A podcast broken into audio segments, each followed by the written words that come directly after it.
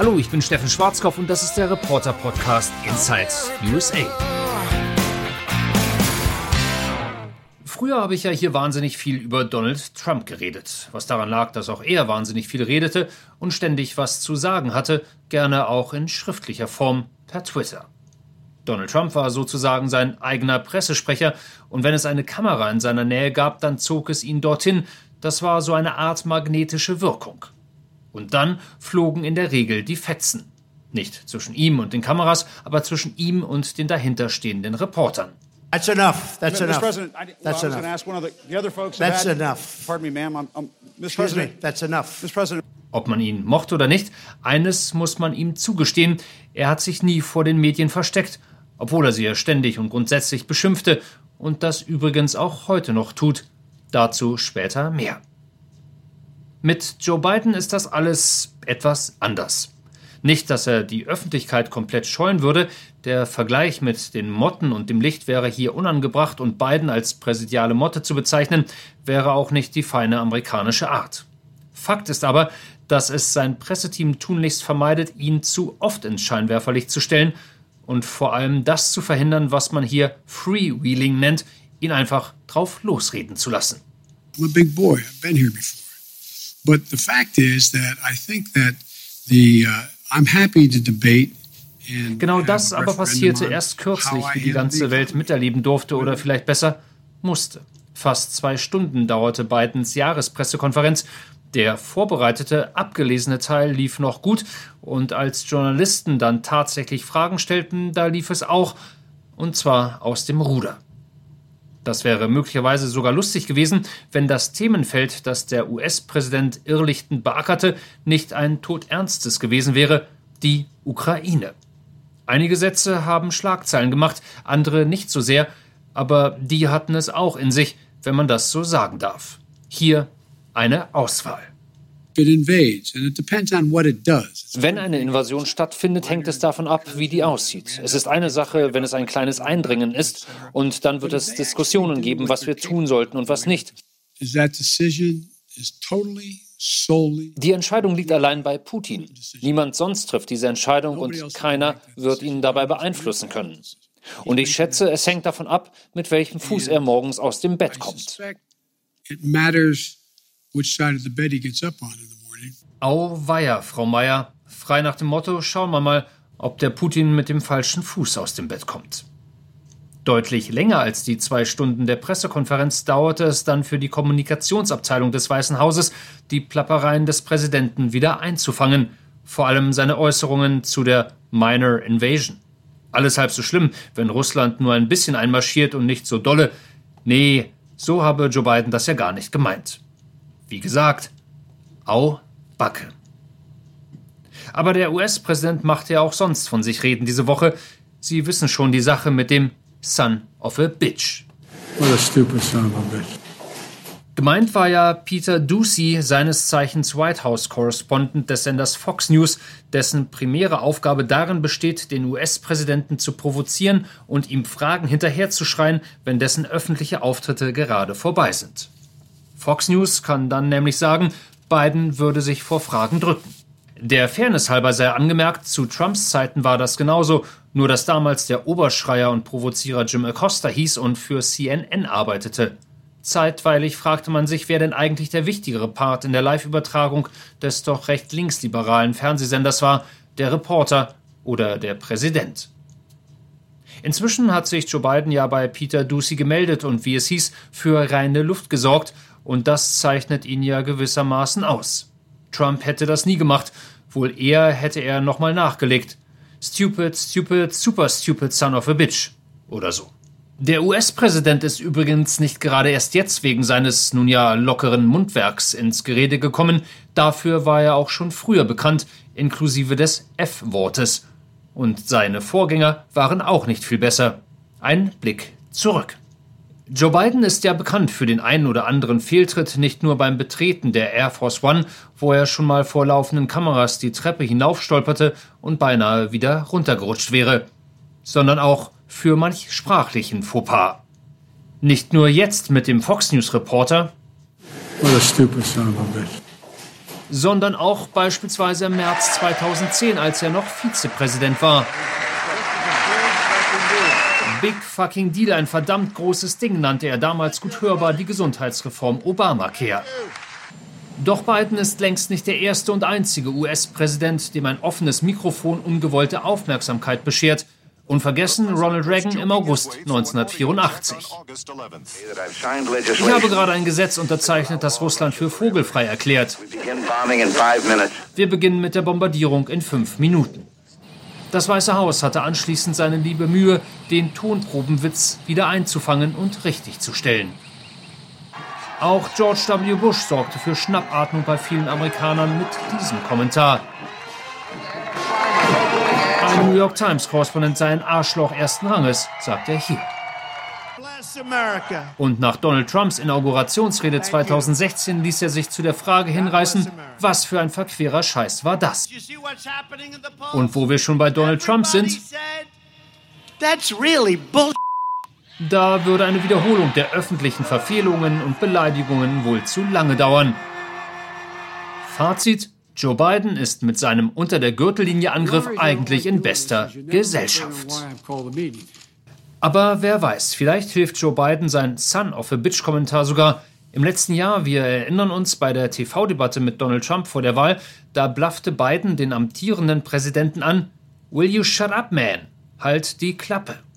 Und bei einem Wahlkampftermin in Iowa bekam es ein besonders penetranter Fragesteller ordentlich ab. You're a damn liar. Du bist ein verdammter Lügner.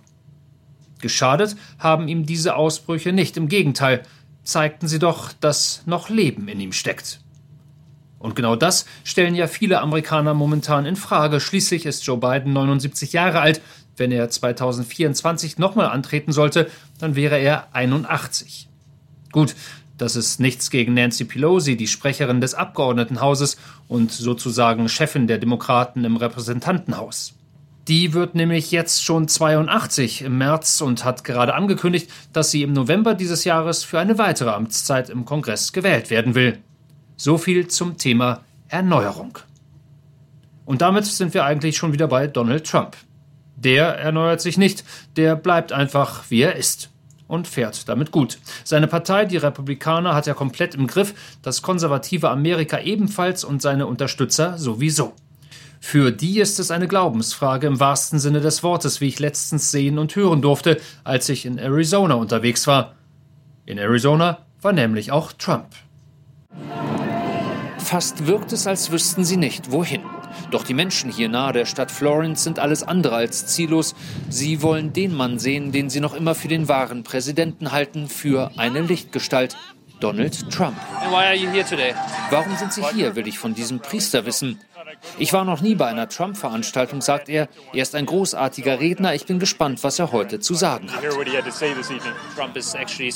Trump verbreitet doch aber immer wieder Hassbotschaften und bringt die Menschen gegeneinander auf. Können Sie als Priester damit leben?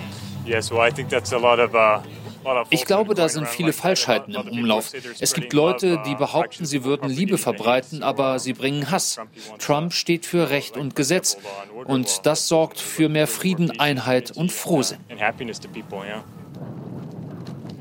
Trumps Anhänger haben aber offenbar ein etwas anderes Verständnis von der Botschaft der Liebe.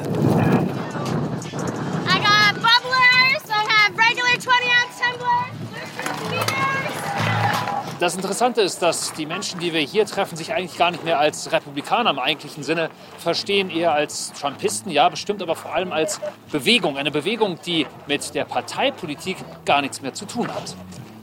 Uh, ich bin ein absoluter Trump-Fan. Ich war früher beim Militär, hatte Kampfeinsätze. Ich habe ihn 2016 unterstützt und 2020 bei der Wahl. Er muss wiederkommen. Manche mögen seine Art nicht, aber er kriegt die Dinge hin, die er anpackt. Sowas brauchen wir.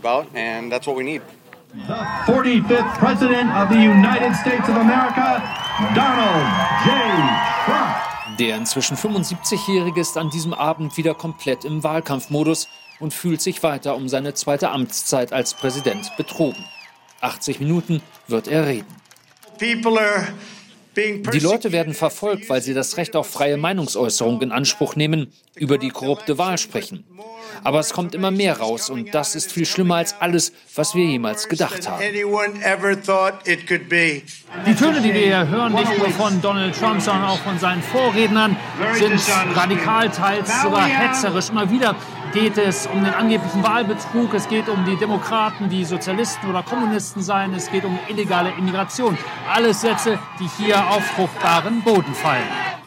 Und seine Anhänger glauben ihm jedes Wort. Über 90 Prozent von ihnen halten den amtierenden Präsidenten Joe Biden für illegitim. Das ist hier so in Arizona, das ist US-weit so. Die Wahl wurde absolut gestohlen. So viele Unregelmäßigkeiten gab es. Aber hier in Arizona haben doch die Republikaner selbst das Ergebnis überprüft, werfe ich ein. Trotzdem meint er, ich glaube weiter, dass wir einen anderen Präsidenten haben müssen. Das Gegenprogramm zur Trump-Veranstaltung findet 50 Kilometer entfernt in Phoenix statt. Alles eine Nummer kleiner.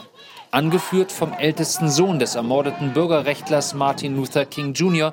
demonstrieren diese Menschen für gerechtere Wahlgesetze in den USA, vor allem aber in den republikanisch regierten Bundesstaaten.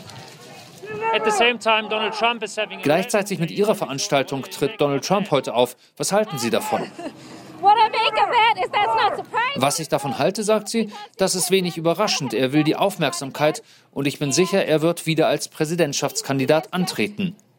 Er hat Tor und Tür geöffnet für die konservative Rechte im Land, komplett durchzudrehen und er kontrolliert das. Die Kundgebung findet an Martin Luther King Jr.'s Geburtstag statt und Arizona ist ein entscheidender Staat, sowohl was die Wahlrechte angeht, als auch die Wahl des nächsten Präsidenten. Inwiefern steht die Demokratie auf dem Spiel? Wir sind an einem kritischen Punkt, sagt Martin Luther King Jr., der Dritte, der wie sein Vater als Bürgerrechtler aktiv ist. Die Demokratie ist nah am Kollabieren, so ernst ist die Sache. Deswegen müssen wir unser Recht zu wählen beschützen. Und inwiefern hat Trump daran Schuld?